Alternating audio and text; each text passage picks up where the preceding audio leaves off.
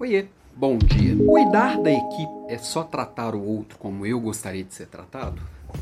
Não, não é só isso. É mais do que isso. E às vezes é o oposto disso também. Porque, vou pegar meu exemplo aqui mesmo. Se eu tratar o outro como eu gostaria de ser tratado, às vezes eu acho que iriam me odiar. Porque eu tenho um olhar muito único, muito particular sobre as coisas. Às vezes eu sou bem pragmático. Às vezes eu sou bem pontual, às vezes eu não valorizo algumas coisas que todos valorizam. É...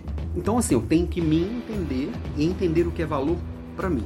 Eu preciso entender o outro, entender o que é valor para o outro. Então, ao invés de tratar o outro como eu gostaria de ser tratado, eu trato o outro como o outro gostaria de ser tratado. E se eu não conheço bem o outro? Até então, estou falando da minha equipe. Eu preciso de proximidade para entender exatamente o que é valor para o outro.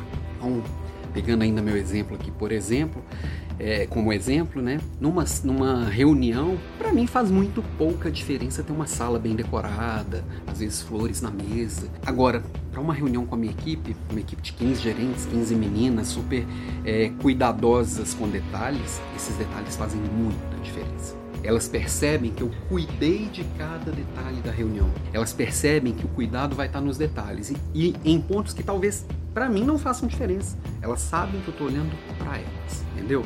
Então, esse exemplo. E se for alguém que eu não conheço bem, extrapolando o universo da equipe, por exemplo, sei lá, uma equipe que eu acabei de pegar que eu ainda não conheço as pessoas, aí eu tenho que olhar o que, que em média as pessoas valorizam. Em média, o que, que faz diferença para as pessoas? Cuidar disso. Tá? Esse é o mínimo. Então, essa regrinha de ouro, que é até bíblica, né? Trate o outro como você gostaria de ser tratado, às vezes é o mínimo mesmo, né?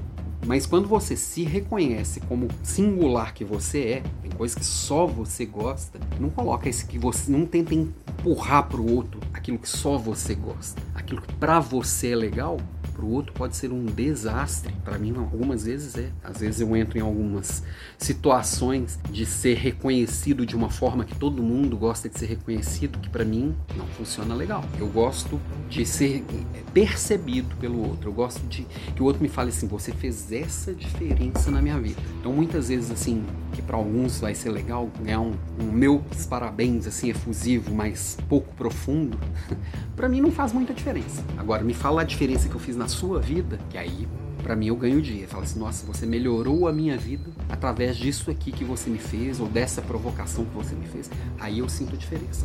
Agora, você para para entender o que faz a diferença para o outro, na sua equipe, quando você começa a entender e reconhecer cada singularidade, cada pessoa, o que, que cada um valoriza, você constrói um laço de confiança que não tem preço. Aí sim você faz a diferença de verdade na vida do outro, entendeu? Pensa nisso aí. Realmente essa diferença faz a diferença. E às vezes você vai se ver fazendo pelo outro algo que você não valoriza nada. Aí você vai estar tá fazendo de verdade a diferença. Beijo para você. Amanhã cedo, 6h47, temos Líder Class aqui falando sobre avaliação de equipe. Tem muito a ver com esse papo de estar próximo. Ok? Até amanhã. E semana que vem, desafio líder de elite. Beijo, até amanhã no aulão.